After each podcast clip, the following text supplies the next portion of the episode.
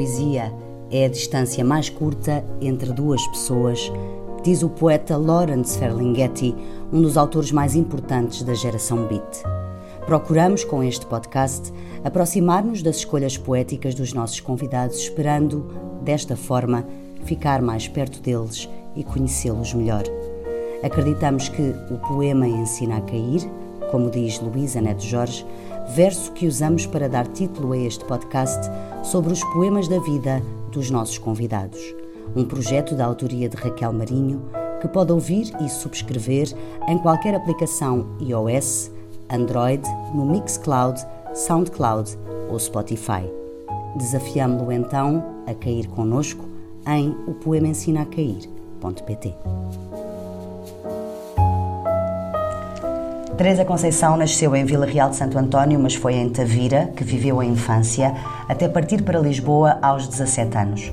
Ao mesmo tempo que frequentava o curso de Línguas e Literaturas Modernas da Faculdade de Ciências Sociais e Humanas, Universidade de Lisboa, fez 14 cadeiras do curso de Comunicação Social, mas o que originalmente queria era ser pintora. Cinco anos depois de ter chegado à SIC, inscreveu-se em Belas Artes para tirar um curso de pintura e acumulou, durante esse período, o trabalho de repórter com os estudos de um outro curso superior. Fez ilustrações para livros infantis e foi autora, texto e ilustração, de um livro para crianças chamado O Namoro da Girafa Rafa. Escreveu dois livros baseados na rúbrica do Jornal da Noite da SIC, Ir é o Melhor Remédio, que assina com Martim Cabral e da qual é autora, e participou ao longo de vários anos num blog chamado Escrever é Triste, ao lado de vários escritores. É jornalista da SIC desde 1992, mas considera-se leitora e viajante antes de ser jornalista. Gosta de música, tanto pode ouvir jazz como bossa nova, David Bowie ou Leonard Cohen, mas o músico que a emociona é Tom Waits. Gosta de cinema, elege a Cinemateca Portuguesa como espaço público favorito, uma espécie de escola de cinema dos tempos em que estudava na faculdade. Gosta de ler, sim, e gosta tanto de poesia que sabe muitos poemas de cor mas já lá vamos. A juntar aos objetos comuns que a maioria das pessoas usa para decorar a casa, Teresa Conceição tem também livros abertos nas páginas de que mais gosta, espalhados pela casa. Obrigada por teres aceitado o meu convite para participar é no poema Ensina a Tenho de fazer o meu trabalho, não é, Teresa? Obrigada por teres aceitado o convite para vires aqui ao podcast do poema Ensina a Cair e vamos, se calhar, começar por esta ideia. Como assim ter livros abertos em determinadas uh, páginas espalhados por casa? Porque são livros lindos. Porque eu, eu, eu gosto de pintura, tal como, como neste espaço onde temos. Temos aqui tantos quadros, eu tenho quadros nas paredes, mas há poemas que gosto de ter na casa, é como se eles fossem falando comigo. E, e, e, é como se existissem como música. Eu tenho-os abertos em, em, pautas de música, ou seja, sobre o mesmo espaço onde em, em vez estantes, de como tenho estantes, tenho estantes de, de música e, e sim. E, e, alguns deles são ilustrados, por isso tenho num lado um, um, uma imagem uh, do Júlio Pomar, por exemplo, do outro um poema. E, e então, sim, são, são livros como se fossem quadros mas uh, sim, porque os, os, poemas são uma forma de arte ao mesmo tempo muito pictórica.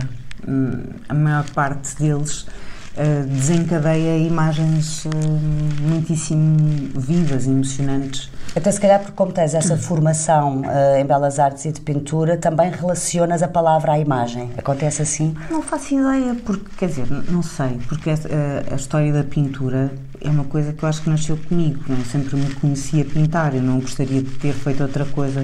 E se eu não tivesse tido pais muito sensatos, provavelmente não teria feito outra coisa.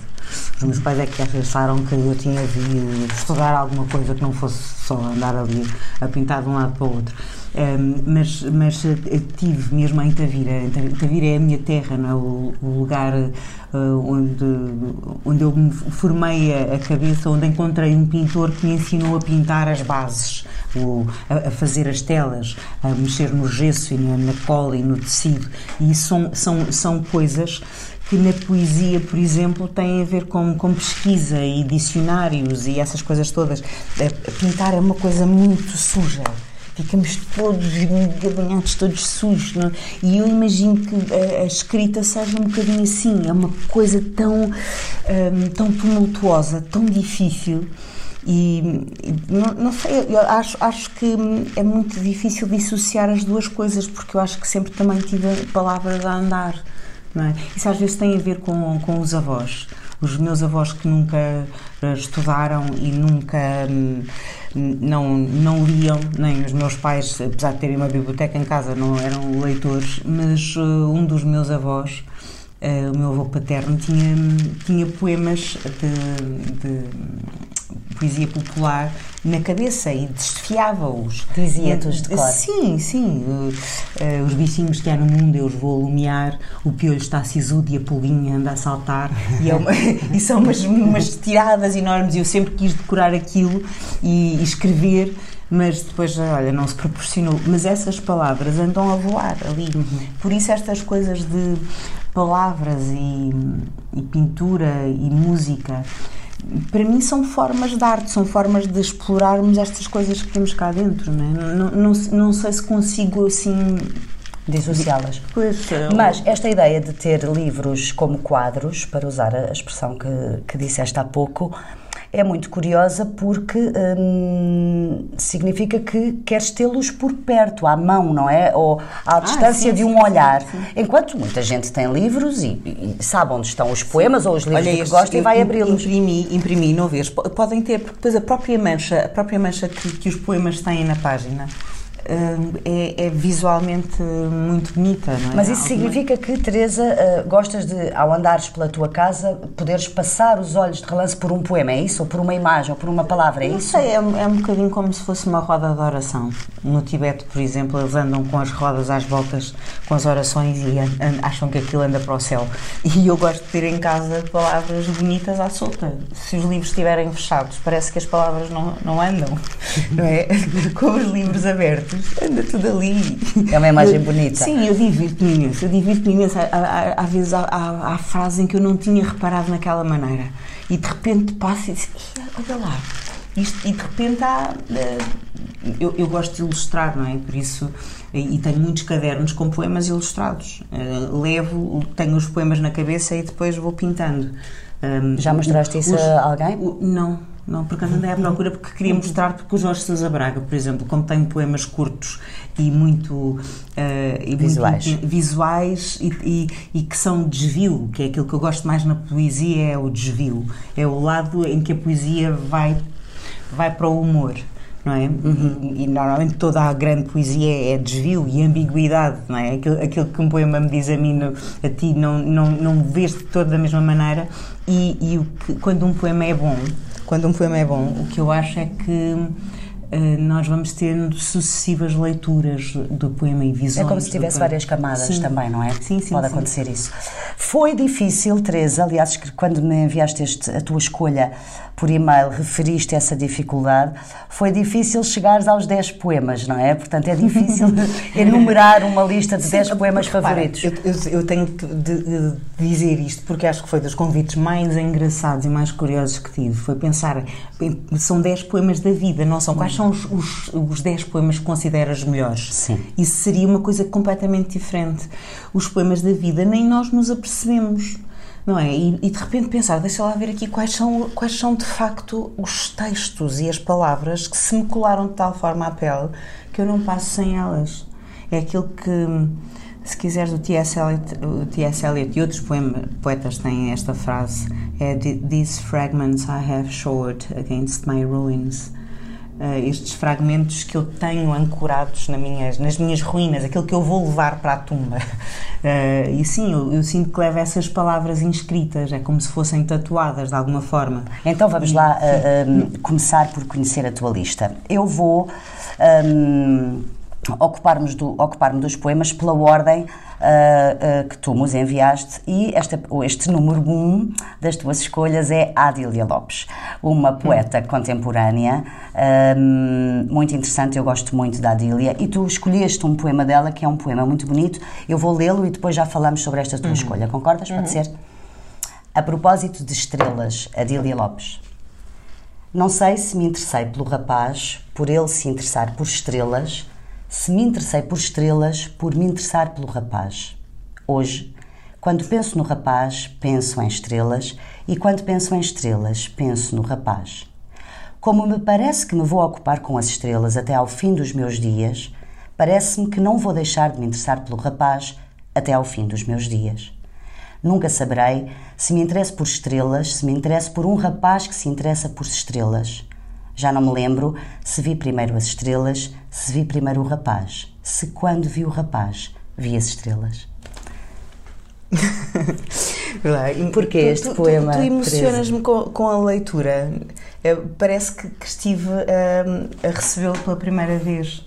Obrigada. E, e, e, e repara que este, a, a Adília é eu quis começar também com uma mulher uh, e poderia ter sido a Sofia de Melbrenner, que é outra das tuas é escolhas. Quer dizer, por acaso até ficou aqui ficou, um bocadinho ficou, fora. Mas ficou de fora dos 10, mas é, é a décima primeira, não é? Pronto, Sim, lá está, logo a seguir. Pois, mas a questão, a questão é, tu vê como é que ela trabalha esta imagem. Uhum. Repara que uh, ao mesmo tempo é, é, um, é uma declaração de amor, é uma dedicatória, mas depois tem esta coisa um, estranhíssima que é o diálogo com o mistério do mundo. Eu não sei.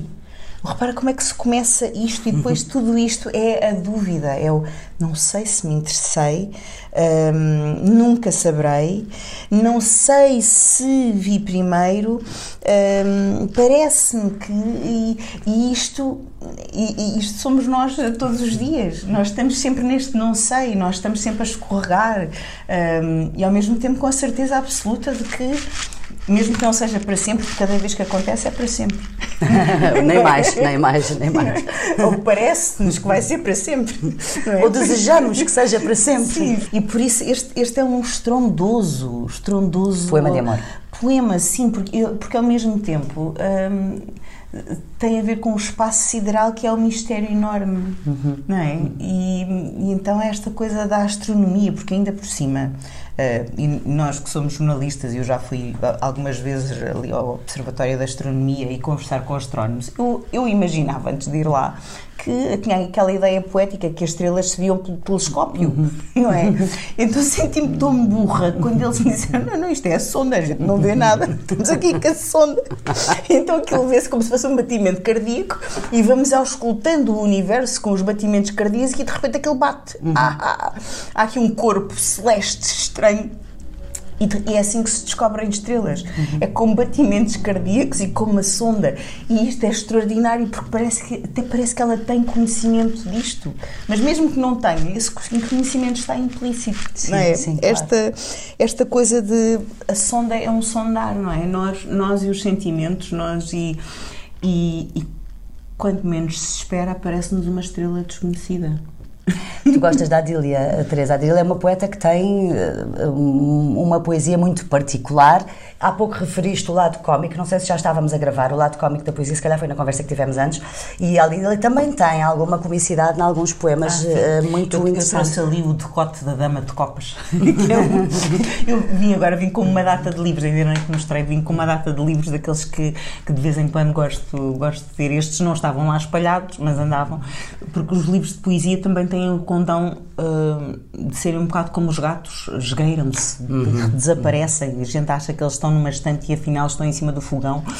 Imagina. Mas sabemos que eles é, estão, sim, não sim, é? Eu tenho, eu tenho livros nos sítios das receitas de culinária, os de, os de poesia, e, depois, e depois às vezes cozinhamos lá em casa. Então, e agora, pá, por acaso não tenho, mas tenho aqui o poema do Alberto, ou então o Jorge Sousa Braga, que é muito, que, olha, que é muito bom, que eu tenho o, o, o, o poema de amor do, do do Jorge Sousa Braga. Eu, eu trouxe-o para aqui porque queria oferecer. Esta noite sonhei, sonhei a oferecer-te o anel de Saturno e quase ia morrendo com o receito que não te coubesse do dedo. Esse é um dos que eu sei de cor. Ah, gosto muito Sim, desse poema. Vês. Estás a ver, não vês que este, este poema, olhando para as letras, não é mesmo para ter na parede. É, não é, é? muito bonito. É. E estás a ver, isto é uma forma, este, este é um par deste, não é? A propósito de estrelas é o anel de Saturno, é.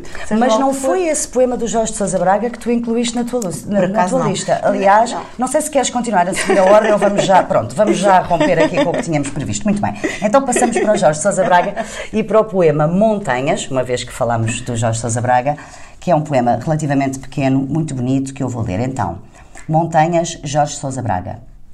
Quando uma montanha se apaixona, tudo pode acontecer.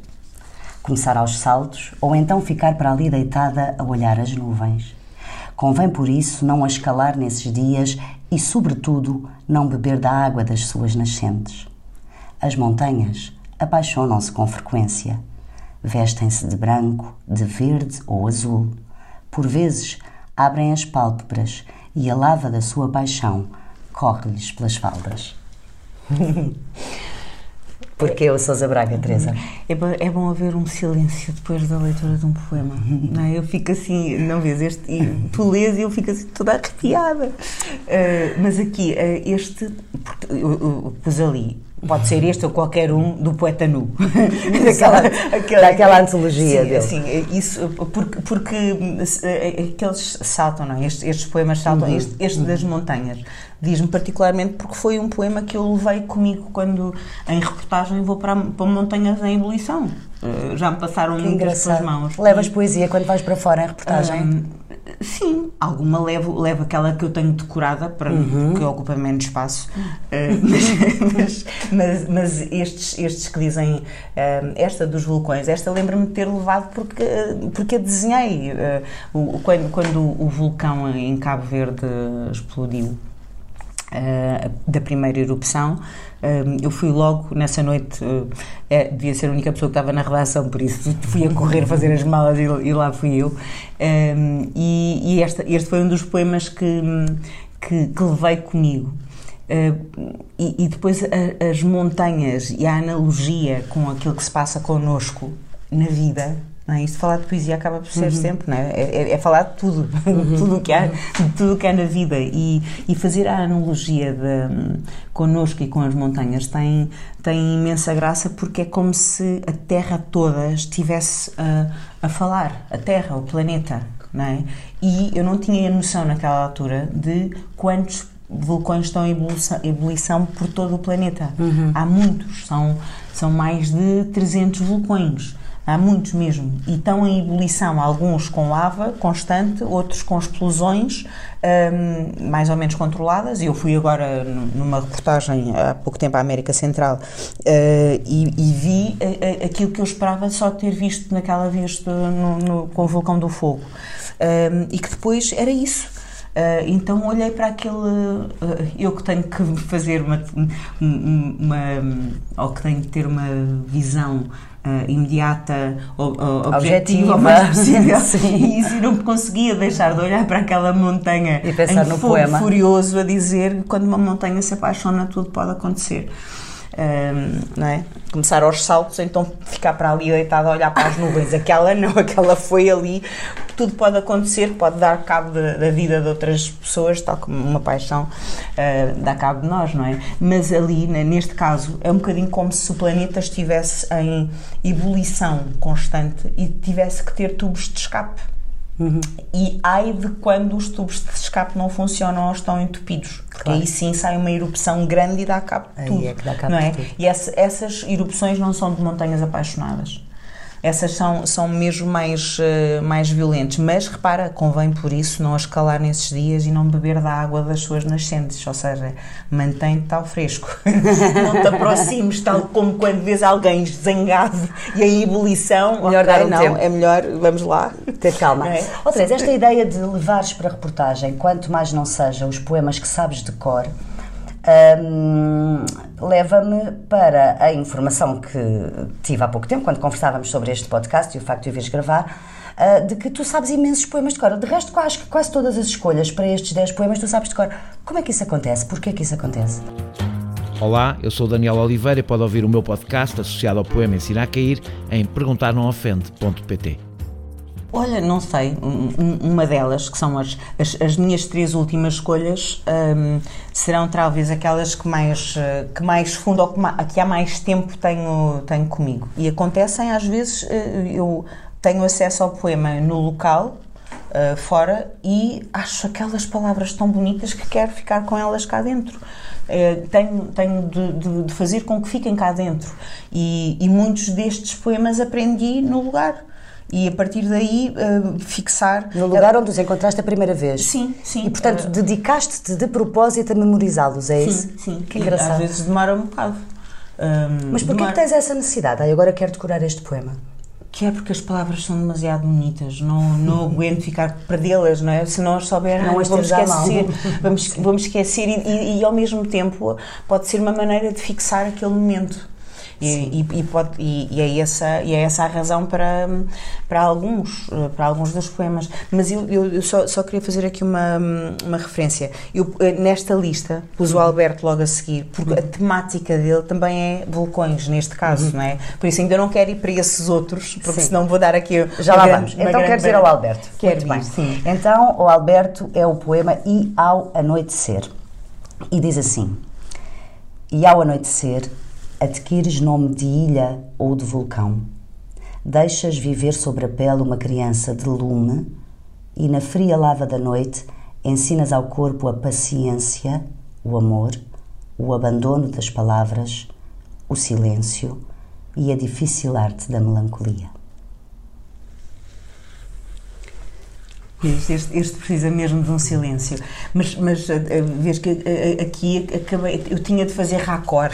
Sabes que é aquela coisa que. Pronto, não tu não consegues. Tu, é, tu és jornalista, fizeste aqui um alinhamento, digamos assim, não é? Pronto, fizeste Sim, uma isto- ligação entre eles. Sim, para mim tem, tem de ser, porque, repara, é aquilo, tu pedes-me os poemas, eu disse, mas porquê é que estes eh, são e me são tão próximos? Uhum. E porquê? E, sim, e, e- e acabam, e acabam por ter, eles têm uma temática, não é? Porque estão E- ligados, não é? Há uma Sim, ligação e, entre e eles. para mim, neste caso, é um bocadinho perceber como é que hum, duas pessoas que nunca se conheceram e poetas hum, provavelmente escreveram isto sem, sem se ter lido um ao outro, prova- ou poderiam ter-se Uhum. Ou poderiam ter-se lido, mas- a mas não falaram sobre isso. Agora vamos mas escrever questão sobre é essa, vulcões mas É sobre- a imagem, a imagem, as metáforas que se escolhem hum, não são por acaso. E, e- e é muito curioso que, que, que esta, que esta ligação à terra, porque o vulcão é, é intensamente terra, é profundamente, vem de dentro. Hum, e pode estar adormecido, mas calma, porque o adormecido às vezes pode ser por 500 anos, porque isso no tempo, no tempo geológico Não da é Terra nada. é um fósforo, não é? Sim, Não? claro. Por isso, sim, esses, eh, é, é, é muito, eu acho que é muito curioso isto. E, por exemplo, Jorge Sousa Braga eu nunca o conheci, mas o Alberto tive o prazer de conhecer. E, e, e ele morreu sempre, acho que se morre sempre muito cedo, não é? mas no caso dele foi, foi cedo demais. E, e ter essa sorte. E foi à noite e, e no Frágil, naquelas, naquela discoteca mítica do Bairro Alto, eh, onde ele ia muito, e tive essa sorte. Como é que isso foi? Conta lá Eh, como é que aconteceu o momento. Foi, foi, foi um amigo comum que, que nos apresentou e, que, e depois começámos a, a conversar. E, e eu lembro-me que eu estava aterrada, porque eu devia estar para aí no primeiro ano da faculdade ou no segundo, e estava assim: meu Deus, estou com um monstro da, da poesia, e estava assim, naquele, naquele medo de não posso dizer nada que. Exato, que, errado. Sim, sim, não, não, vou, não vou dizer nada porque posso manchar os. E depois, e depois fui perdendo, como começámos a encontrar-nos várias noites eh, lá à noite. E ele era muito cáustico ehm, e sarcástico e.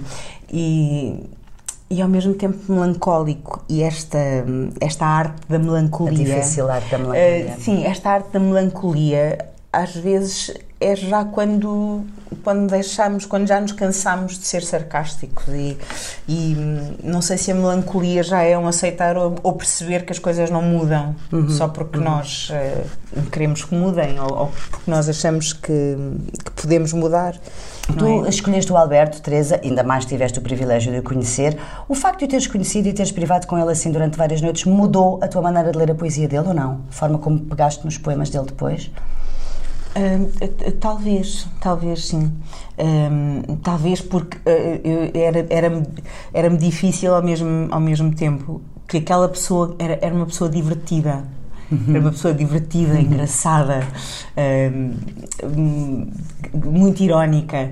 E, e os poemas dele eram muito densos. e Melancólicos. sim, Aliás, esta muito- difícil arte da melancolia, o Alberto tem poemas muito melancólicos, não é? Sim, sim. E então eh, ao, ao mesmo tempo, não, não, sei, acho que comecei a sentir mais o trabalho, o trabalho da escrita, que é uma coisa que nós não pensamos quando, uhum, quando lemos, claro. parece tudo tão fácil, tão claro. uh, como um, ba um basquetebolista, um basquetebolista a insistar, basquetebolista a insistar sem trabalho nenhum, parece dar assim ali um Exato, parece, até parece que é fácil. Pois é isso. Um, e é como escrever, não é? Escrever, cada vez acho que é mais difícil e depois quando encontro assim textos que são um, perfeitos um, e frases como Herbert Weller, aquela, aquela frase, aquela espécie de crime que é encontrar uma frase que seja uma pessoa magnificada não é? Eu, eu, eu trouxe tá na, a faca não corta o fogo, uhum. coisa, essa espécie de crime que é encontrar uma frase que seja uma pessoa magnificada. Já viste as frases como pessoas, não é? É uma pessoa incandescente, uma frase que de repente nos faz ficar parados, estáticos, uh, quase sem ar. É isso, ao mesmo tempo é, é crime no sentido em que nos corta tudo, nos transtorna a vida, nos muda. Não é? Quando é que começaste a ter esta relação tão apaixonada, posso dizer, por hum. estes minutos de conversa hum. com as palavras? Disseste há pouco que tinhas uma biblioteca em casa, uh, que apesar de tudo os teus pais não eram grandes leitores, mas que tinhas uma biblioteca em casa. A tua, o teu encontro hum. com as palavras e este encontro apaixonado, então acontece onde? Em casa, na escola? Lembras-te? Quando é que começaste a gostar muito? Um, sim, foi, foi muito cedo, muito cedo talvez aos 5, 6 anos, a minha mãe tinha um truque que era dar-me dinheiro para eu lavar a louça e eu lavava a louça e tinha, ia comprar um livro dos 5. Com o dinheiro de lavar a louça? Sim, 2,500 por cada lavagem de louça, por isso eu precisava de lavar 5 vezes para conseguir comprar um livro que custava 25 escudos. e ia a correr e fiz, fiz a minha biblioteca toda infantil e juvenil a lavar a louça. E, e por acaso isso, isso podia-me ter corrido mal e eu não aguentava lavar a louça. E adoro lavar a louça. É daquelas, é daquelas coisas que mais me relaxa. Uh, quer dizer, quando estou em casa, não posso dizer isto em voz alta para algumas pessoas não ouvirem. Exatamente. é a água e, apesar de tudo, são os nossos utensílios de todos os dias. Claro. São, é uma coisa que, apesar de tudo, eu agradeço. Agradeço ter um prato para comer, agradeço ter talheres bonitos para comer, uh, os copos que eu escolhi porque mais uma vez nós uh, fazemos reportagem, não é? E as reportagens que claro. eu gosto de fazer, uh, ou em África, ou noutros sítios quaisquer, há, há, muitas pessoas que não têm isto. Claro, e que lavar a louça é um luxo, porque caramba, andam às vezes 5, 6 km, 20 km para arranjar água. E por isso, isto é tudo muito relativo, não é? Que sorte que eu tenho por lavar a louça, por gostar, por ter tido uma mãe que me incentivou, porque sabia que uh, me punha a trabalhar de alguma forma e fazia com que isso tivesse uma relação de conquista. Não era só então começaste pelos 5, ias comprar os livros dos 5 com o dinheiro de lavares a louça ah, e depois e outra os, biblioteca e os, juvenil. E, e, banda desenhada. Banda desenhada. Isso Ai, muito, sim. Pois. Toda a banda desenhada. Tenho, tenho, prateleiras e prateleiras cheias de. Comecei com a banda desenhada do Walt Disney uhum. e depois uh, o Asterix e uh, o Tantan e o Spirou e, e, depois todos. A partir daí, a partir do momento em que li os clássicos, depois ando a procurar mais coisas, uhum. não é? Uhum. O Festival de Banda Desenhada desenhada da Amadora dá-me uh, muita, muita muita lenha. Uhum. Mas Teresa, mas o encontro com a poesia, recordas-te uhum. quando é que foi? Não. Como é que foi?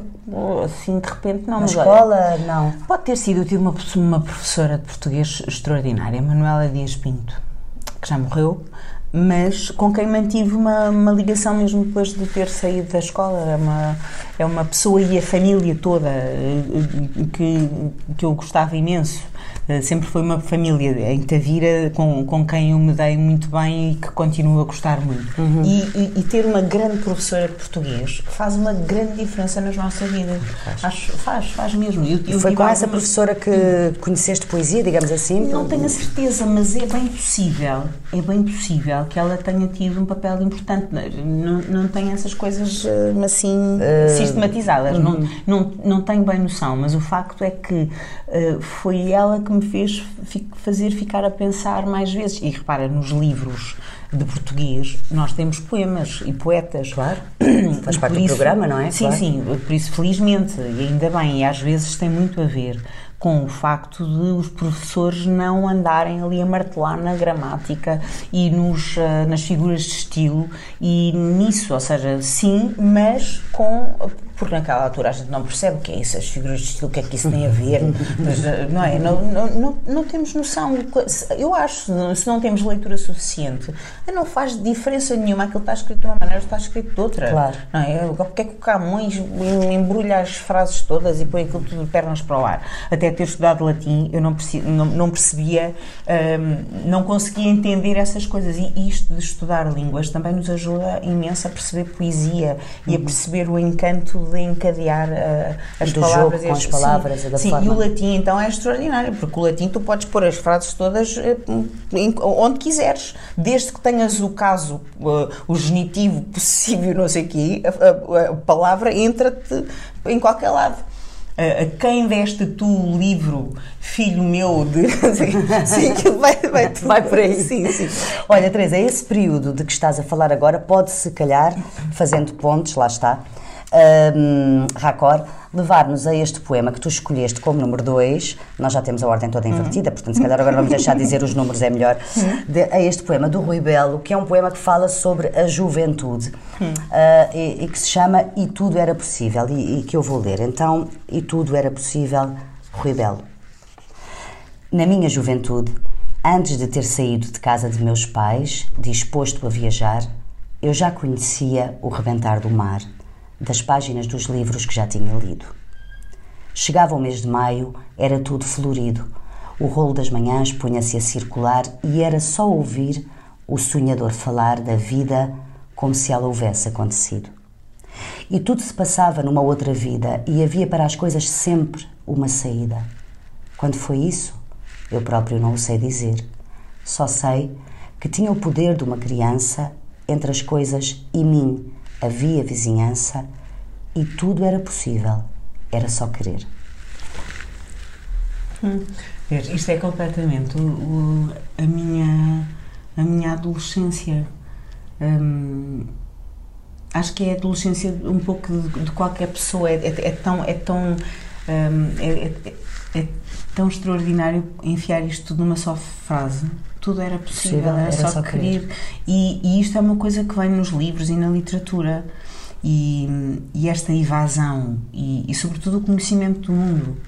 Uh, eu acho que se conhece muito mais o mundo dentro dos livros do que a viajar porque a viajar já tem alguma conta. E tu és uma viajante, portanto, dizeres isso, até, até tens alguma autoridade uh, para dizer isso, porque já viajaste muito. da autoridade não sei, porque, porque uh, a, a, história de viajar é um bocadinho andarmos a, a ver que do outro lado do mundo a vida é igualzinha à nossa não é? Por isso há tens, tant... essa, tens essa ideia? Sim, sim. Há, há, a questão é que há tantas maneiras de ser diferente sendo igual, uhum, não é? E por isso, eh, mas a questão... Ou seja, a essência é igual, é o que... Sim, sim. Olha, o Sting, o Sting disse isso também numa, uhum. numa frase extraordinária. I hope the, the Russians love their children too. Uhum. I hope the Russians love their children too. Não é? Eles amam as crianças, os filhos, não é? E, e, tudo o que eles fazem é para que os filhos possam ter uma vida melhor. E caramba, a quantidade de gente que, cuja casa caiu. Eu andei no Bangladesh, depois eu não gosto de andar a viajar em sítios de ficar de papo ao ar. Eu gosto de ir ao Bangladesh, eu gosto de ir ao Camboja e aos sítios mais pobres um, e à Tailândia e ao Laos, mas às zonas mais pobres, onde, uhum. onde, onde de facto se luta para, para construir as coisas, para, para criar as coisas, para, para fazer nascer da terra. E isso eu tive com os meus avós. Os meus avós eram agricultores e, e, e como eles foram muito cedo, e eu acho que preciso de voltar a encontrar aquilo, aquela inocência que eu tinha com os meus avós. E... Escolheste este poema por ele referir a juventude e esse tempo da juventude? Talvez sim, porque podia ter, por exemplo, eu adoro uh, o problema da habitação, do rebelde, sim, não é? E, sim, e essas claro. e, e, e, tem uh, descobertas fulgurantes em, uhum. em, algumas frases. Este aqui acho que é um condensado, uh, se, se quiseres, é a minha nostalgia uh, do tempo de, de Tavira e apesar de tudo isso é uma grande é uma grande sorte ter vivido numa cidade litoral, não é? Porque uhum. aqui ele diz uh, ele conhecia o rebentar do mar das páginas dos, dos livros. livros e isto o rebentar do mar serve para qualquer coisa, não é? Serve para claro. serve para a vida em geral e é como se ao ler é, é um bocadinho a ideia de aqui está a nossa, a nossa infância ou adolescência, de alguma maneira. Aqui, o nosso espaço uh, total de inocência, de desconhecimento do mundo, pode estar aqui. Eu conheci o rebentar do mar hum, das páginas dos livros que já tinha lido. E Sim, mesmo, mesmo que eu conhecesse o rebentar do mar estava à minha porta, não é? E não é a isso que ele se refere. Sim, é, sim. é, conhecer o mundo mesmo que ele não existisse ali, não é? Uhum. Posso ser, eu posso viver no interior e, no entanto, os livros já me dizem o que é o mar. Aconteceu isso contigo? Lias muito quando eras adolescente? Sim, só lia. Eu só lias? Sim, eu passava os dias enfiada nos livros. Sim. O que é que isso quer dizer, Teresa? Um, Bom, não fazia educação física, jogava vôlei. Também jogavas mal. Ia tinhas uma vida normal. Não, ia para a praia, sim, sim. Eu, eu vivia em frente da ilha de Tavira, não é? A ilha, eu, eu, tive essa coisa extraordinária que era ter uma ilha em frente e, e, e sim, havia três meses de férias. Mas depois lá, lá, está a sensatez dos meus pais, não penses que vais passar a vida ali na praia, e então mandavam-me para a casa dos meus avós para que eram agricultores e eu tinha que ficar. Os meus avós não eram, não eram pera doce. Uh, vens para aqui e vens para trabalhar. E, e eu, eu, naquela altura, mesmo naquela altura, eu levava livros nos bolsos e andava nas figueiras a, a apanhar figos, mas com os livros nos bolsos. Livros de cowboys que, que cabiam nas. Era tudo. Eu lia tudo, mas tudo.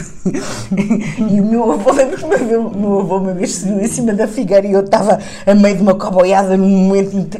A ler, a ler uma do duelo, eu lembro-me, estava ali empolgadíssima e agora o que é que vai acontecer? O duelo juntou-se as duas e o meu avô a, a chegar com o seu chapéu preto. Apanhei. É flagrante. e eu, pronto, olha. Mas sim, olha, até, até no meio das figueiras e até a apanhar alfarrobas e amêndoas na Serra Algarvia, porque é assim, não, é? não, não, não são zonas é inclinadas. Sim. sim, ou seja, o meu pai fazia com que eu andasse ali debruçada a perceber o que era a vida. A vida não era só andar na praia, e fez muito bem. Naquela altura não achei nada. Bem, mas não, agora. Sim, não achava aquilo extraordinário, mas, mas ao mesmo tempo, os meus avós tinham animais e eu andava a cavalo e tinha os cães e os gatos e a minha, e a minha vida na cidade não tinha animais, não é? Por isso, aquele lado de ter os animais e poder andar com eles. Então, os, os cavalos do meu avô, os animais, as, as vacas, as cabras, isso tudo, era uma coisa extraordinária. Era ir, ir, depois ir dar-lhes comer, dentro cortar a erva e aquele cheiro da erva maravilhoso. Ainda hoje, quando. Eh, e há, há pessoas que não gostam do, do, do cheiro todo associado aos animais, porque há umas partes que, não, que cheiram Enfim, menos bem. Pronto. Mas para mim aquilo tem tudo, é um aroma que eu associo à infância um, aquele, aquele cheiro da, do estábulo, da, da erva fresca, da palha fresca, um, da limpeza que se fazia, não é? Porque ao mesmo tempo aquilo tudo, para mim, tem tudo um é, é um. é um cheiro que faz parte não consigo, aquilo para mim não é um mau cheiro, uhum. é um cheiro de infância, é um cheiro dos animais, é um cheiro da terra. E, e, e, por causa desses meus avós, eu sinto que sou intensamente da terra. Um, e isso, não é? Como se tivesse, de alguma forma, a minha cabeça ganhou raízes ali. Uhum. E, e, eu quase sinto que sou mais daquela serra difícil e dura do que do mar que sempre esteve à minha beira, não é? Sempre, sempre tive uma casa com vista para o mar, ainda hoje não consigo deixar de ter o mar à vista. Se eu não fico com o mar à vista, digo, meu Deus. Vais ver o mar hum? muitas vezes? Vejo da janela. Vejo da tua janela, sim, que sim, sorte. Sim, isso, isso tem, tem que ter. O teu hum, próximo poema, nesta, neste alinhamento que nós já adulteramos, mas bom, uh, é do António Gedeão e é mais um poema que tem uma forte componente imagética, digamos assim, a, a, as imagens estão muito presentes Uh, Chama-se Poema do Poste com Flores Amarelas e Teresa, eu vou pedir-te para tu dizeres, porque tu antes de nós começarmos a gravar, disseste-o assim de cor na nossa conversa, de uma maneira muito bela, portanto vamos lá ouvir. Isso, isso, isso, eu não sei, porque este, este, poema ao mesmo tempo é ridículo porque o António Gedeão Uh, é conhecido por outros poemas, nunca Claro por este, não é? Porque este poema do Posto com Flores Amarelas, de onde é que já se viu o nome do poema para isto? Mas este é. E eram os operários, puseram o poste de ferro na berma do passeio e foram-se para voltar no outro dia.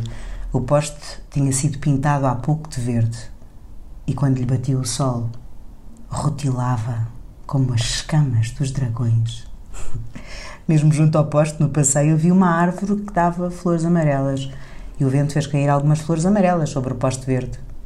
As pessoas que por ali passavam diziam que chatice de poste, mas o poeta sorria para as flores amarelas. É esta a ideia, não é? Eu, eu ri-me tanto quando li isto, a, a, dizer toda a gente anda aqui com a pedra filosofal e a lágrima de preta, de preta e, e a Luísa sobe, sobe a calçada e não sei o quê. E depois ele tem aqui esta pérola de que nunca ninguém fala na vida. E reparei, porque este é um livro que eu tenho que, que tem umas, hum, umas imagens do, do Júlio Pomar, uns desenhos do Júlio uhum. Pomar que são lindos. E para este não há nenhum, não é? E eu fiquei nesta frase Já fizeste um desenho? Para este poema. Fiz, ah, que fiz, engraçado. Fiz, fiz um desenho uh, brincalhão, claro, não é? Mas, uhum. mas esta frase, repara que esta frase ali não, não, não é tão comprida porque podiam, ele podia ter aqui frases poste, não é? Uhum, depois, uhum. uh, mas não tem isto. Quando lhe batia o sol, rutilava como as escamas dos dragões. E, e, isto não é num, num, poema que é tão simples e tão cotidiano ao mesmo tempo, não é? Nós estamos sempre em, encontrar obstáculos à frente, não é? Ou pedras soltas, ou, ou porço, seja lá o que for. Mas ele vê, ele, ele, ele vê o, as escamas dos dragões de um dragão num poste e de repente eu já estou a voar. e há esta ideia de o poeta sorrir para as flores amarelas, enquanto que as outras pessoas uh, reclamam, não é? Sim, mas olha, poetas pode ser, até ser um homem do lixo, não é? Claro, uh, claro. O, o, o, homem do lixo que repara hum, nos papéis e que os papéis fazem uma composição que parecem, uh, olha, borboletas, não sei, pode ficar ali a olhar para aquilo a pensar, não é? Isso era reparar nas flores amarelas. Há, há poucos, mas uh, os Homens do Lixo são muito os meus heróis. Eu, eu tinha um, um grupo de teatro Uh, e nós ensaiávamos na rua para fixar texto, andávamos, andávamos uh, isso foi durante a faculdade, uh, e íamos para os autocarros e tínhamos que, não podíamos desmanchar o nosso, o nosso, as nossas personagens. E, e então tínhamos, inventávamos imenso e havia essa canção dos homens do lixo nós somos os homens do lixo, do lixo, do lixo e temos emprego fixo, tão fixo, tão fixe. então, e desde então, olha, sei lá, adoro os homens do lixo, acho que têm uma liberdade enorme. Por isso, não sei como, eu acho que eles são sempre poetas. Tem de haver poesia para se conseguir andar ali e levar com o mau cheiro, esse sim, mau cheiro, que não tem nada a ver com o estrume dos animais, esse sim, que é o mau cheiro da vida urbana.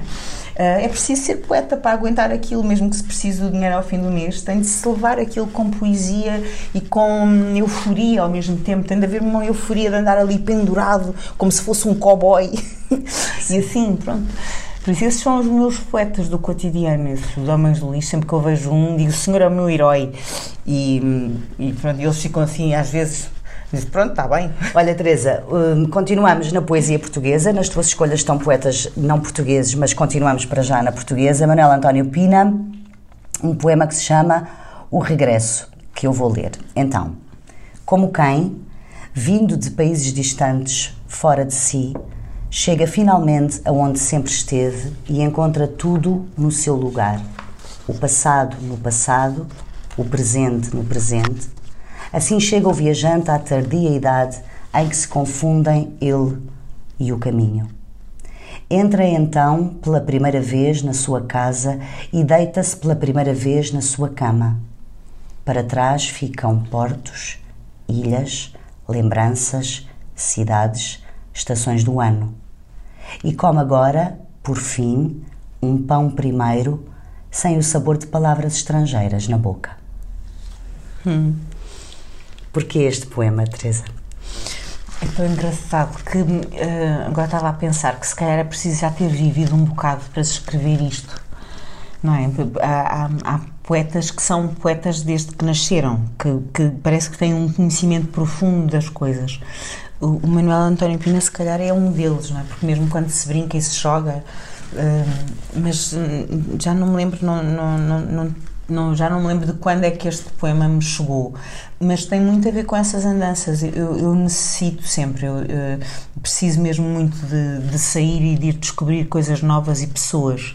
Eu gosto desta simultaneidade de estar aqui, mas saber que há alguém no Laos uh, de quem eu sei o nome uh, e, e, e que vive numa aldeia com elefantes e que hum, trabalho imenso para poder eh, ter a casa e, e os filhos e, e gosto de, de, pensar no meu tuk-tuk driver que, que tem uma família de 10 pessoas e que, se, e que batalha imenso e que eu tentei ajudar para ver se ele melhorava um bocadinho a, a vida. E, e, gosto de sentir que há pessoas a viver em cada canto do mundo que eu conheci e que, hum, e, e que eu sei que existem porque agora ainda por cima existe o Facebook e eu sei que elas existem e continuam bem de saúde um, e, e é, é, muito bom ter essa noção do mundo. E a noção do mundo tem carinhas, eu tenho carinhas em tantos sítios um, porque já são muitos anos a viajar e de repente a gente cresce.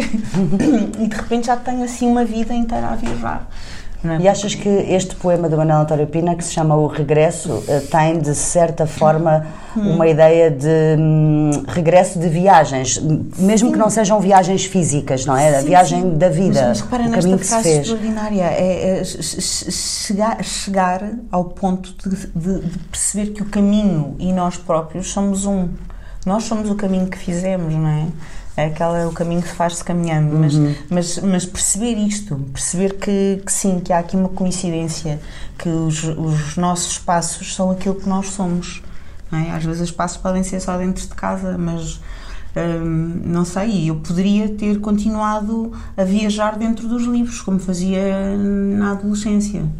Um, e acho que se calhar até saberia mais das coisas, porque é, acho que o viajar tem muito a ver com a, com a experiência. É por isso que a mim não me diz nada ir para a praia ou assim. Uhum. Tem, eu, eu preciso de ir conhecer uh, o modo como as pessoas um, se, se vivem no seu chão. Isto é uma, é uma, é uma necessidade, é uma curiosidade enorme pelo outro. Uh, sim, sim, é, é, um bocadinho como ir fazendo peças de puzzle, porque as viagens que eu faço não são muito de avião, eu vou por terra. E, e, e, vou de moto e então apanho com o vento todo na cara e, e, e às vezes faço muitas, ah, muitos países de, de, de, uma vez e, e em África, por exemplo, onde já fui várias vezes assim ah, de moto, que é uma forma uh, sem, sem barreiras de viajar, não, é? não, não tens o casulo do carro e as pessoas vêm ter contigo ao mesmo tempo que temos sempre um aspecto de astronautas, não é? Com aqueles fatos, mas uh, apesar de tudo, como não temos nenhum vidro de proteção, nem nenhuma camada de proteção, uh, as pessoas vêm ter connosco e não há, nunca tive nenhuma situação assim de atrito. Mas de facto, olha, passar na, na Tanzânia, no Quênia, na Etiópia, uh, a, contactar com, com, com tribos que, que, nos vêm pedir água, porque apesar de tudo é das poucas coisas que nós levamos connosco na, na moto a água. E, e sim, e damos, e, e, conversamos, porque também eu não, não, gosto muito daquela coisa de estar a tirar fotografias, não sou, não sou tanto disso. Agora com o telemóvel parece que é, é muito mais rápido, não é? Mas, mas com pessoas, uh, parece que lhes estou a roubar, de facto. Eu agora sinto é, é, é, um bocadinho como se fosse connosco, nós vamos na rua e tirar-nos tirar uma fotografia, nós não iríamos gostar. Uhum. E no entanto, quando as pessoas vão, há muitos vão viajar, uh, tiram fotografias a torto e a direito sem pedirem licença, sem nada.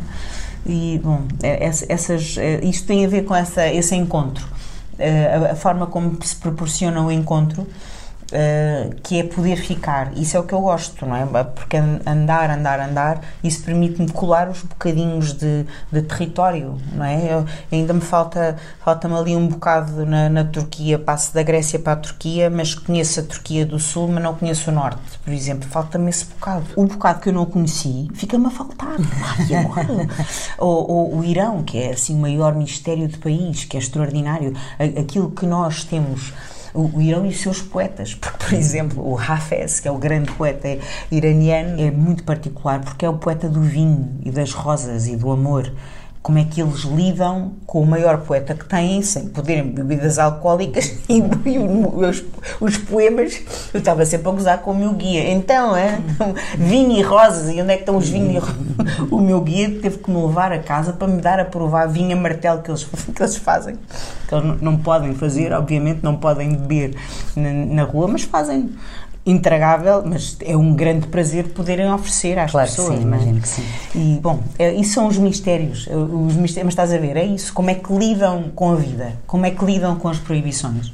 E vamos aprendendo como é que se faz a vida, não é? Nós que não vivemos uh, nos tempos da, da, da velha senhora ou da ditadura, precisamos, se calhar, de perceber quando se vive em ditadura e quando se vive um, sem liberdade, o que é que se faz e ficamos a descobrir coisas interessantíssimas. A vida pode ter muito mais sabor, apesar do medo, e há medo, e isso é que é horrível, mas quando se consegue transpor o medo e, e arranjar a máscara adequada e viver por detrás da máscara e viver outra vida, e isso sim, e de repente acho que é isso que me interessa nesses países, é perceber a, a estratégia de sobrevivência seja perante uma ditadura, seja perante a pobreza, uh, uma dificuldade. Sim, exatamente. E essas estratégias, de repente, é, é, é, é, são poesia no sentido de descoberta. Então é assim que eles fazem. Uh, então é assim que se divertem. Então é assim que conseguem uh, suportar isto. E isso sim, isso dá-nos camadas, não é? Ficamos com, com muitas camadas de, de coisas. Este próximo poeta de que vamos falar é um poeta um, algarvio, uh, que, uh, segundo sei, Teresa, tu conheceste logo na escola no Algarve, porque a miúde ah, os, o, os textos, os textos dele, não é? Sim, sim os textos dele. Um, a poesia dele. Tu conheceste logo na escola no Algarve, porque, ao que sei, a miúde os professores vos diziam quadras sim. do António Aleixo, é isso, mais ou menos? Sim, eu não sei bem, não, não sei bem se era assim, porque felizmente ou infelizmente do tempo da escola primária já foi há muito tempo, mas um, as quadras do António Leixo até vinham nas pastilhas, as pastilhas elásticas, a gente, a gente abria e lá estava. Sei que pareço um ladrão, mas há muitos que eu conheço que não parecendo o que são, são aquilo que eu pareço. Então que, a gente, que eu me ria com isto, sem fazer ideia do que, é que era, era só pela diversão das palavras, uhum. não é? Mas, mas eh, teres alguém que um, o, o, António Lessa é um, é um poeta popular, mas que foi muito pouco letrado, eu nunca cheguei a perceber. Ele deve, é, aprendeu a ler de alguma forma, mas era assim meio analfabeto. Nunca.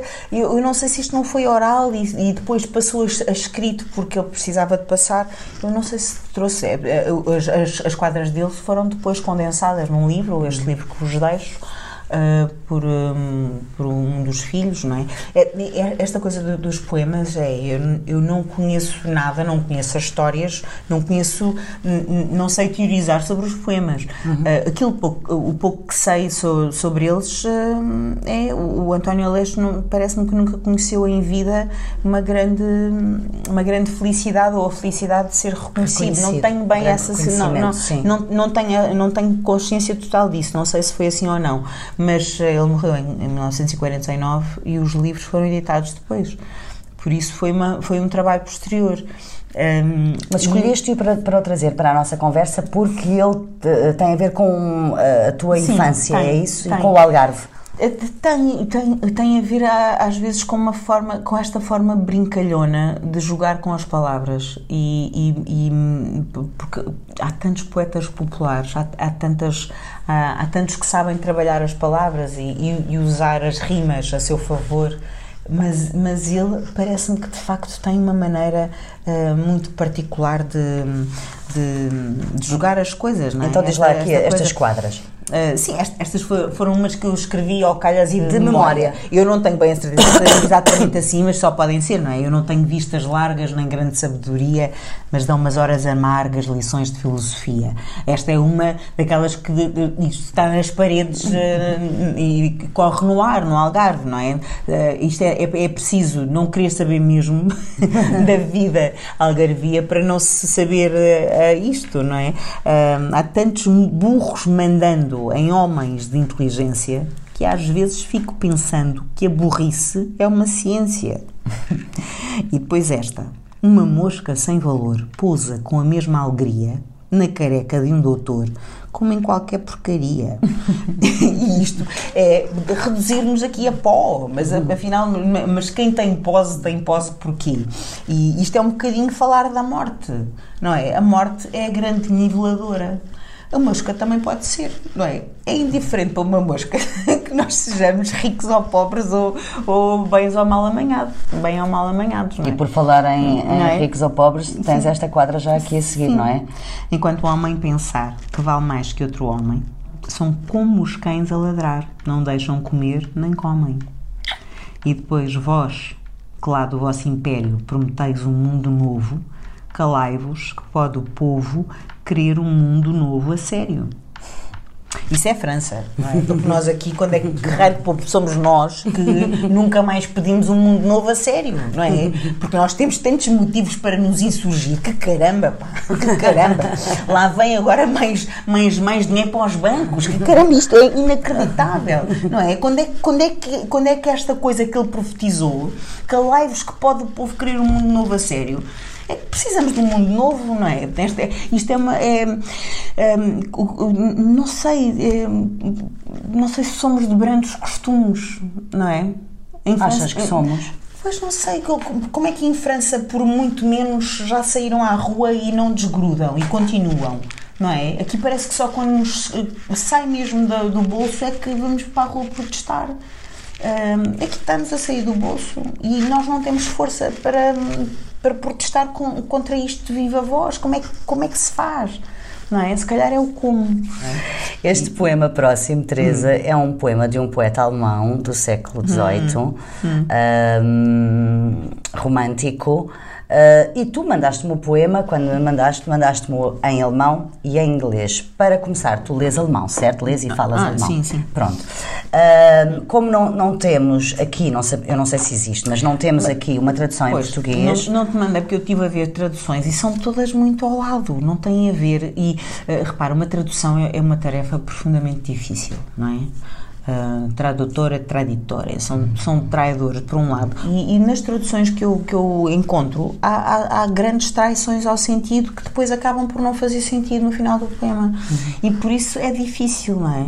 E hum, eu acho que é uma grande sorte isto de ter entrado noutra língua, e, e só se entra noutra língua indo, indo, vivendo no país, de facto vivendo mais tempo. Eu, eu, passei algumas eh, temporadas assim um bocadinho mais largas na Alemanha para poder aprender, porque, porque eu aqui andei no Instituto Alemão e, e, e estudei literatura alemã e filosofia alemã, mas, uh, mas tu não, se não souberes a língua não te serve nada estudar isso, não é? Não, não, não faz sentido. Um, e este, este poema uh, eu aprendi no Reno.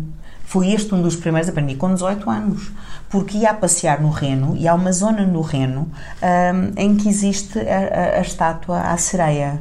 E o Heinrich Heine um, falava, é, é este poeta romântico e este, este poema um, remete para uma para um ambiente completamente romântico de, eh, de queda na armadilha, não é? Há uma sereia que atrai os homens e que os faz cair e os faz morrer.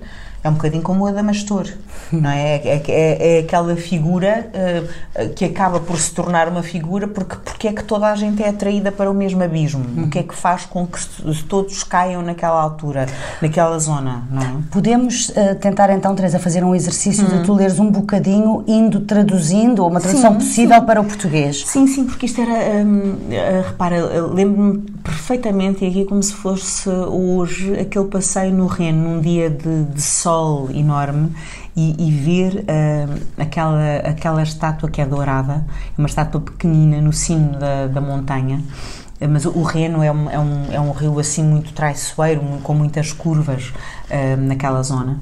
E, e então foi uh, este, o Heinrich Heine e este poema uh, é musicado, é cantado liricamente por orquestras e isso tudo. Naquela altura não sabia nada disso, mas havia já postais com o poema. E então aí eu comprei porque eu queria, queria saber para que zona do rio é que eu vou e, e, e queria ver isso. Então, olha, a criação do, do ambiente, e isso tem muito a ver com este, com este som, com esta musicalidade que o alemão pode ter, não é? A gente pode dizer alemão sem ouvir o som das botas cardadas, não, é? não é? Porque aqui é Die Luft ist cool und es dunkelt.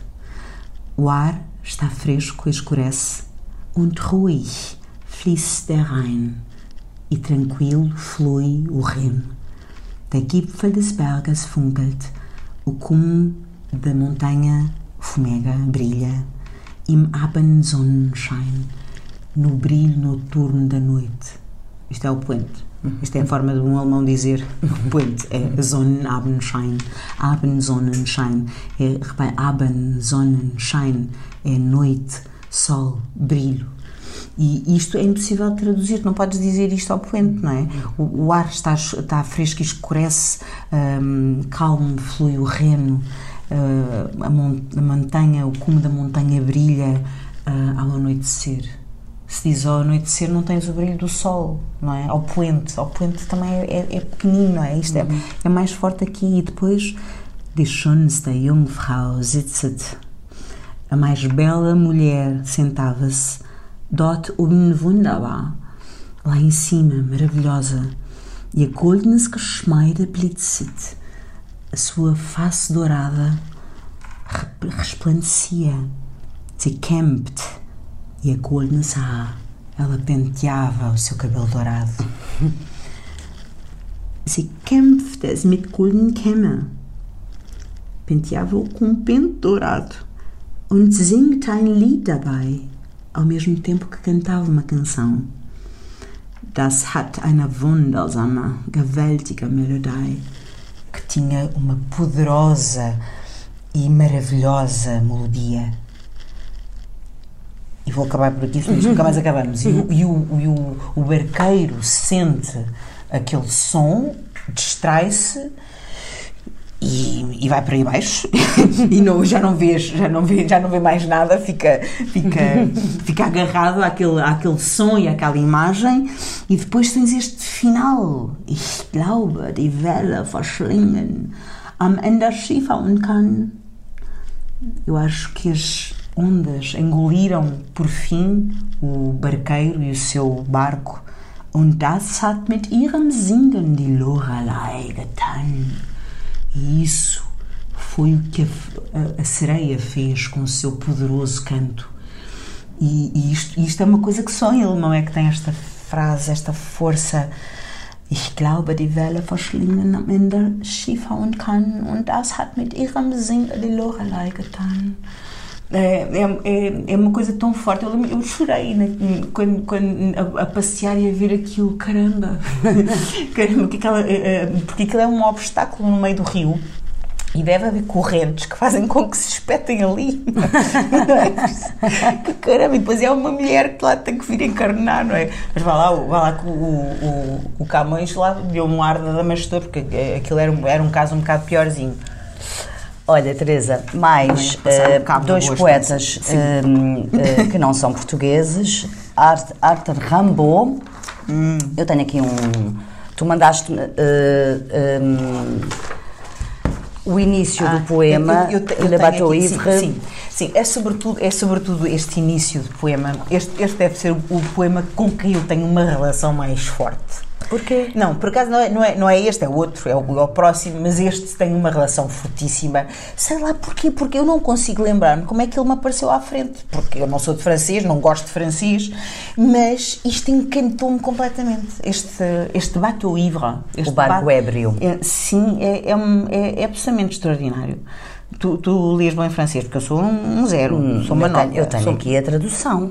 Ah, uh, eu tenho ah, aqui. Mas eu acho que isto em francês é que é. Porque... É, é, tá então, bem, então, vamos então, fazer assim: tá tu lês em francês e, tu, e, tu... e, eu vou lendo em português. Eu tenho aqui um, um livro que é a obra completa do Rambo, que é lindo. a tradução é pela, um, do Miguel Serras Pereira e João Moita. Mas então começas tu no francês. Uhum. Concordas que leiamos estrofe a estrofe? É melhor, não, se calhar, só, não é? Só estas duas. Só estas duas. Sim, então sim. vamos lá. O início, o início que eu acho é uma frase maravilhosa comme je descendais de fleuve impassible. Como, como se eu descesse. Vinha eu a descer rios impassíveis. Uhum. É, é, isso, estás a ver esta, esta uhum. cadência, não é? Como já, eu, eu já ia traduzir mal. je ne me senti plus guidée par les haleurs. Quando senti que os cirgueiros me largavam. Bom, estás a ver, isto é, é uma coisa difícil. Aqui pode ser rebocadores, uhum. guias. Era alguma coisa que estava a prender o barco não é? Des peaux rouges criards les avaient pris pour cible. Peles vermelhas garridos, tomando-os por alvos. Hum, estás a ver? Eu não traduzo assim. Aqui são verdadeiros selvagens a gritar que os tomaram como alvos aos meus guias, aos meus rebocadores, ao que quer que fosse que me agarrava. Les peaux rouges criards les avaient pris pour cible. Les ayant cloués nus au potin de colère. Pregaram-nos nus aos postes coloridos. Pois com certeza. Tudo aquilo que nos agarra, que não nos deixa passar, só merece um tratamento desses. É que não tem, não é?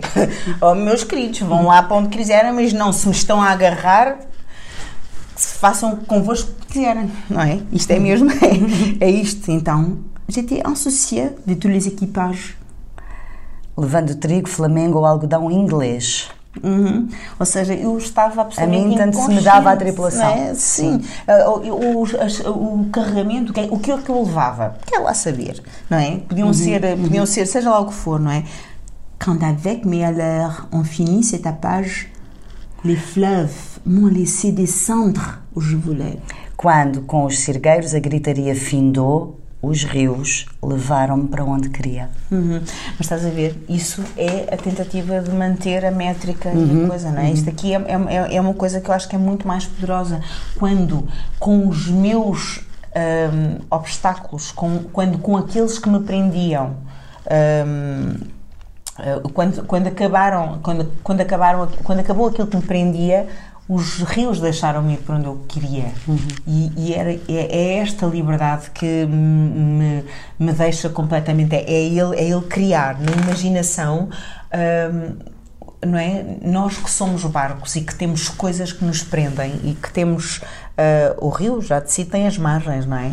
Mas, mas este barco está sedento de, de liberdade. E, no entanto, havia coisas que o faziam hum, prender-se e, e- e estar, e estar pesado. É, ele, daí ele tanto se lhe dava. O que é que era isto? Um, e este tem, tem uma outra história que eu só soube, só soube depois, não é? Que é o, o, escreve isto quase como uma declaração de amor para o Paulo Ferrand e isto teria sido um poema, este poema extensíssimo, que tem 25 estrofes e que depois não acaba muito bem para o barco, não é? Este barco. Pois, lá está. É, lá está. Bom, é um naufrágio, não é? mas, Bom, mas, enfim. isso, mas isso não me interessa nada, porque aquilo que me interessa é estou livre e, e vejo o que, eu, o, o que eu quiser e este poema tem algumas frases e tem algumas ah, iluminações absolutamente estrondosas e extraordinárias para quem, para quem quiser ir ler acho que isto ah, a ideia aqui de trazer isto também é ah, oferecer ah, oferecer e, e destacar Exato. coisas não é? porque Exatamente. aquilo que, aquilo que ele foi para mim este, este poema como também é muito antigo na minha vida hum, e como sei de, de cor imediatamente hum, sai-me sempre em situações sempre que eu encontro franceses e, e, por exemplo, olha, quando eu fiz a, a, a cobertura do Rally Paris-Dakar que foi há 20 anos exatamente, no, no ano 2000 foi a primeira vez em que este poema me veio salvar e eu nem fazia ideia disso, não era um poema que, que eu já que já, já tinha na cabeça, sei lá porquê, e este é que não me lembro a razão. Mas ah, nós fazíamos a cobertura do rally, era uma grande chatice, são, são três semanas ali sem tomar banho naquela altura, porque não havia outra maneira. Hum, era, era uma euforia por um lado e uma coisa extremamente difícil de fazer em televisão, então era mesmo muito difícil. Ah, não havia quase mulheres a fazer a cobertura, havia na produção e, e isso tudo era uma coisa muito difícil, não havia infraestruturas, eh, nós tínhamos que acampar e isso tudo, mas durante o dia íamos de helicóptero às vezes, eh, mas era raro, só havia um helicóptero de imprensa e havia 30 jornalistas, por isso conseguir ir num helicóptero de imprensa era muito difícil. E, hum, e então, hum, lembro-me que, por acaso, conheci os, eh, os pilotos e, hum, e, e lembro-me de, ter, de, de- estarmos a trocar à noite, naque- no- nos acampamentos, trocávamos hum, eh, galhardetes um bocadinho. Eles eh, faziam um espetáculo, alguma coisa, hum, e eu, eu fiz, fiz este, interpretei a, o Bateau Ivre. Eles ficaram todos os olhos arregalados. Sim, sim. Comme je descendais de fleuve impassible, je me sentis plus guidée par les alleurs. Les rouges criavam, les si. Bom, eh, aquelas coisas. Eu, naquela altura, sabia o poema todo. Agora que já só me lembro das duas primeiras. Mas, então, aquilo foi assim uma euforia eh, para eles. E depois, mais tarde, eh, durante esse rally, Um, um, esse era o Paris, Dakar, Cairo. Iam, íamos atravessar a, a, a África neste, naquele sentido e havia a última viagem, era da Líbia para o Cairo um, e, e havia, ou, ou, íamos de helicóptero ou íamos de avião. Eu queria ir de helicóptero para ver a Terra de mais perto e pronto, e só havia um, um e só havia um, um, helicóptero para a imprensa e os outros cinco não sei o quê, eu já sabia, pronto, não vou. E os pilotos vieram-me convidar para eu ir no helicóptero e eu fiquei assim de olhos arregalados e percebi, isto foi o Rambo. que não é? Por isso, quando o meu sobrinho pergunta, mas para que é que serve a poesia? Serve para comer chocolates porque depois eles davam uma ração de combate e então o chocolate vinha para mim e isso, isso serve para andar de helicóptero. E estas coisas é absolutamente extraordinário que um sobrinho perceba que é uma coisa muito prática nisto de saber poemas. Se, se soubermos, pode ser um instrumento de comunicação uh, fantástico um, e pode ser um elo de ligação um, com outras culturas que não a nossa, se, so, se as soubermos, não é? Isso, Teresa, um, dá-me vontade de, de perguntar-te se o teu sobrinho uh, também gosta do próximo e último poema que tu escolheste, que é o poema do T.S. Eliot, The Naming of Cats, porque uhum. isto é um poema que eu imagino Sim. que os mais novos também gostem, não é? O meu sobrinho está agora em matemática aplicada. Já cresceu. Já cresceu. Mas olha, mas está a pedir-me poetas e, e, livros. Qual é o próximo? Eu nunca pensei. Matemática aplicada nunca mais vai agarrar livros outra vez e, no entanto. Este poema do T.S. Eliot, Teresa, é um poema divertido. Aliás, tu, na, na nota uh, que me mandaste no e-mail, escreveste este é o poema que mais me diverte. é um dos. é um dos que mais me diverte. Mas lá está, este é muito antigo na minha vida. É? e, e, e mais uma vez é um poema de entertainer, é um poema de espetáculo. E não por acaso ele foi depois transformado em espetáculo, não é? Eu não sabia isso quando, quando o tomei como meu, porque para mim é o livro todo. Este, este foi o, o, primeiro que eu decorei, mas depois decorei os outros todos também. seja, como é que se chama o livro? Este, este é o Old Possum's Book of Practical Cats, uhum. D.S. Eliot. Old Possums é, Old Possum era o nome que o Ezra, Ezra Pound uh, lhe dava chamava-o Gambá, Gambá ou Gineta ou Doninha, e, e, pode ser porque em inglês uh, to play possum é fazer-se de morto, é fazer-se desentendido, é fazer-se não sei o quê, por isso, um, é, é, presumivelmente foi isso. Então, este é o velho, o livro do velho Gambá sobre uh, gatos práticos. E este poema talvez também os outros, eh, digamos que não deixaram o T.S. Eliot muito confortável quando foi quando, quando foi, foi, foi, publicado, não é? Ele não gostou. Não, quer dizer, não, eu não tenho bem a, a certeza. Isto um, faz-me lembrar o que aconteceu com o Jorge Amado quando, quando escreveu coisas para, para os filhos e que depois, uns anos mais tarde, os filhos foram descobrir na gaveta. E estes terão sido poemas que o, que o T.S. Eliot escreveu para uh, os netos ou, ou, as crianças da família uh, e que um um filho mais tarde veio a descobrir e achou isto tem de ser publicado, pai. Uhum. E, e, o pai, que já era um distinto uh, poeta, poeta, crítico literário, uh, foi, foi Prémio Nobel da Literatura.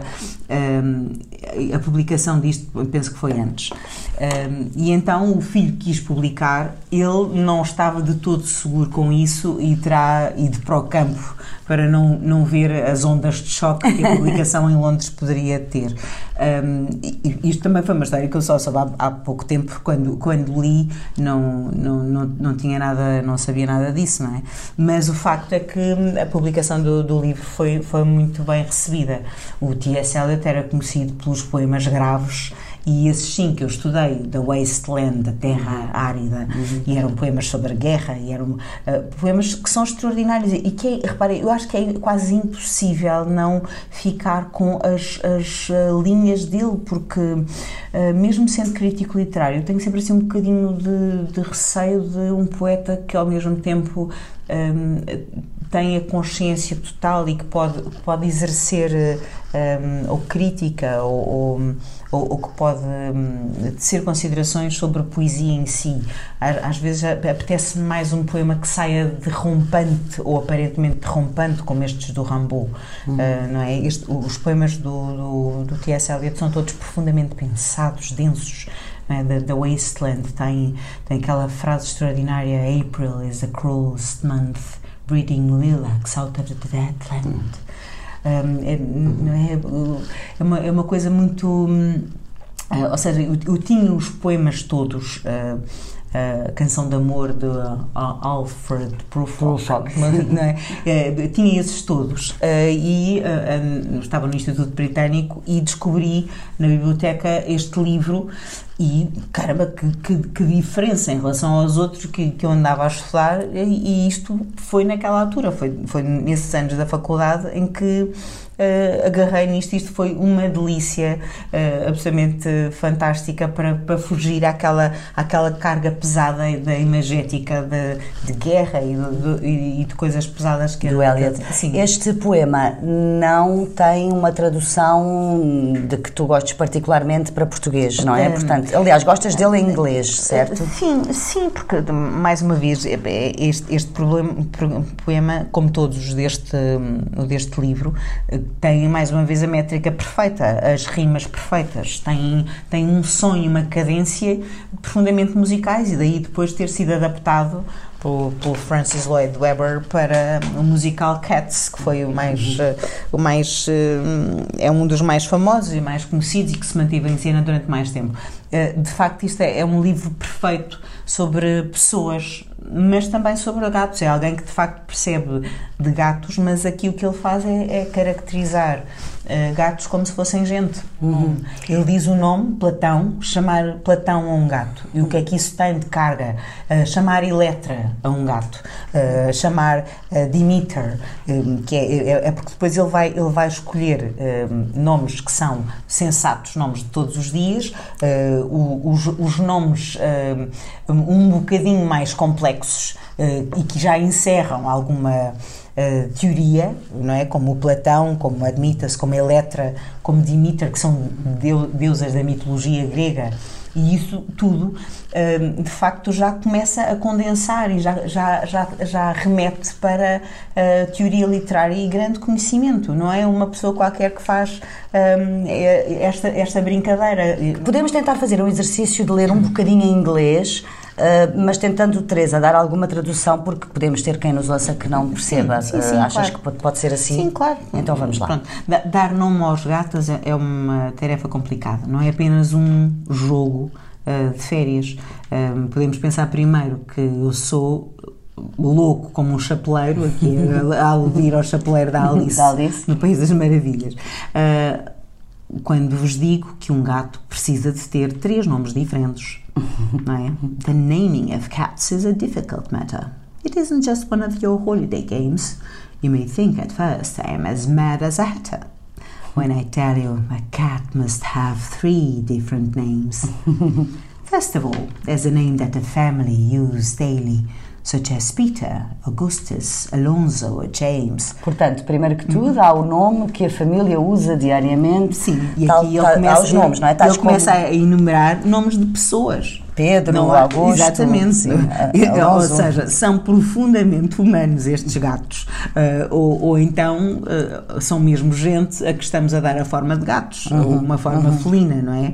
E depois uh, diz, além destes nomes sensatos de todos os dias, há outros, uh, there are fancier names, if you think they sound sweeter. Uhum. há nomes mais elegantes, se, se, acham que são mais doces ou que soam uhum. melhor. Some for the gentleman, some for the dames, damas e cavalheiros, such as Plato, Admetus, Electra, Demeter. Demeter. But all of them sensible everyday names. Mas sim, mesmo estes são muitíssimo complexos. Ah, são nomes sensatos todos os dias. Uhum. Mais uma vez, remeter o que é afinal a teoria da literatura, o que é a filosofia. Uh, afinal, isto são coisas de todos os dias, não é? Podes dar esses nomes, podes, podes ter, podes transportar um nome de doutor. E não é aqui o, António Leixo encaixa-se aqui perfeitamente. no entanto, são nomes todos os dias, caramba, não é por teres esse nome, não é por teres, não é por achares que sabes muito que o nome deixa de ser sensato. Mas depois aqui este o gato ou qualquer ser felino tem outra coisa, não é? But I tell you, a cat needs a name that's particular, a name that's peculiar and more dignified. Else, how can he keep up his tail perpendicular? Would spread out his whiskers, or cherish his pride? Então, mas eu digo-te, um gato precisa de ter um nome hum, Particular, particular, um nome que seja peculiar, um nome que o Mais dignifique, digno, mais claro, digno. Claro. Ah, Sim, senão como é que ele mantém a senão- sua honra? Como é que mantém a, a cauda para cima? cauda para cima. Como é que se estica ah, e, se, e espreguiça os bigodes? Como é que é possível? Então, pronto, aí tem, ele dá alguns exemplos que de facto têm a ver com a excentricidade humana, mais uma vez, não é? estes, estes gatos são completamente humanos, não é? Of names of this kind I can give you a quorum, such as Monkascrap, Quoxo, or Coricapout, such as Bomballerina, or else Jalilaroom. Names that never belonged to more than one cat. Não é? Que é a excentricidade pura. Uh, não há muitos gatos que se possam chamar Monkascrap ou Mephistopheles. Coricopat. Pronto, aqui, mas repara na, na Bomballerina, é, é, é uma gata dengosa. Dengosa. Não é? Não- não- não- tu, tu imaginas, dizes isto em voz alta, e imaginas eh, que tipo de personalidade é que tem quem recebe eh, ou quem é assim batizado, não é? Mas depois, este seria o, o segundo tipo de nomes, há um terceiro tipo de nome, eh, e que é acima de tudo, esse é o mais importante. But above and beyond, there's still one name left over. And that is the name that you never will guess. The name that no human research can discover. But the cat himself knows and will never confess. E, portanto, assim, numa tradução hum, feita Rápida, rápida, em cima do joelho, nada, nada académica, portanto, mas sim. acima de tudo há um nome que fica por, por saber ou por, por Sim. descobrir, Sim. que é um nome eh, que, Que tu, nós- que nós nunca eh, descobriremos. eh, E que nem, eh, e que, e que nem nenhuma investigação humana pode, poderá alcançar. poderá alcançar. Apenas o gato, sabe. Mas o, o gato, ele mesmo sabe e, E nunca, nunca o vai confessar, não é? Claro. Nunca vai dizer qual é o nome. E este é o momento do pensador, este é o momento do gato, do gato com a mão na testa, não é? Que é o, o, o gato a pensar. When you notice a cat in profound meditation, the reason I tell you is always the same. Quando vires um gato em profunda meditação. a razão, eu digo-te, é sempre a mesma. His mind is engaged in rapt contemplation. A sua mente está envolvida, completamente absorvida na contemplação, no pensar of the thought, of the thought, of the thought of his name, a pensar no seu nome. His ineffable, effable, effing ineffable, deep and inscrutable, singular name. e aqui já foge à quadra. Já foge à é? quadra. Aqui, aqui já é, tal como nos outros todos, todos os poemas do livro têm esta mesma cadência. Tem a quadra e depois o último eh, é, um, é um poema mais longo, eh, uma oi- uma oitava construída de, de forma, de- com eh, ritmo e métrica perfeita, ehm, mas para dizer o inefável. O inefável é aquilo que não se diz, não é? E por isso, sim, há sempre um mistério em todas as criaturas. E não apenas nos gatos. Mas, eh, mas é isso. Ele, ele condensa o, o facto de dar nomes humanos e, e de carregar ahm, na força toda que é um nome. O nome é quase como um título, não é? Concentra e expande energia, eh, tanto para uma pessoa, como para um livro, como para um poema. E, e então é assim que, que ele abre esta sequência de, de- de poemas eh, sobre gatos, e hum, com este que se chama Dar o Nome aos Gatos. Dar o nome. Eu acho que seria só the naming, o, o batismo. É, é um, é um momento muito particular. Batismo no sentido em que nós usamos eh, leigo de dar nome. Teresa, hum, temos de terminar. Creio que a nossa conversa já vai longa. Não, não Que sem ideia. antes, não sem antes eu uh, te perguntar o seguinte: uh, percebemos pela conversa que tivemos agora que a poesia te diverte, hum, te é necessária, te faz falta uh, e que disseste ao teu sobrinho que a poesia uh, serve. Quanto mais não seja para andar de helicóptero uh, e para conseguir chocolates. sim. Quanto Coisa mais, mais não seja. Que coisa mais simples e prosaica. Mas para ti, além disso tudo, serve para quê? A poesia. Ah, é para me dar cor aos dias. é mesmo, é, são, são as minhas iluminações instantâneas que eu devo dizer que têm sido muito maiores desde que eu conheço um, um site que se chama, um site ou uma, uma página que se chama O Poema Ensina a Cair. E isso, de facto, é como se estivesse uma, uma biblioteca constante. É muito bom olhar-se para a cara de um poema e não para, para o rosto de um livro que eu tenho fechado, não é? Abrir e encontrar uh, uma cara todos os dias. Temos uh, um poema e palavras novas para, para pensar. Isso, para mim, é alimento. É aquele poema do Jorge Sousa Braga de não tinha um tostão no bolso, frigorífico branco. assim se chama o poema. Uh, não tinha um tostão no. Ah, tinha um frigorífico vazio e com o último dinheiro que me restava no bolso vou comprar um enorme ramo de junquilhos. Não é? Eu preciso mais de, desse alimento do que do outro. Aliás, do outro não preciso nada porque tenho que emagrecer. Por isso que engordo com poesia, caramba, já que é para comer, não é? Que, que, que haja alguém que o faça de facto assim. Vamos comer poesia e beber água, que já agora que já falei muito. Muito obrigada, Teresa, por esta conversa. O Poema Ensina a Cair, o podcast do Poema Ensina a Cair, voltará em breve para mais uma conversa sobre poesia.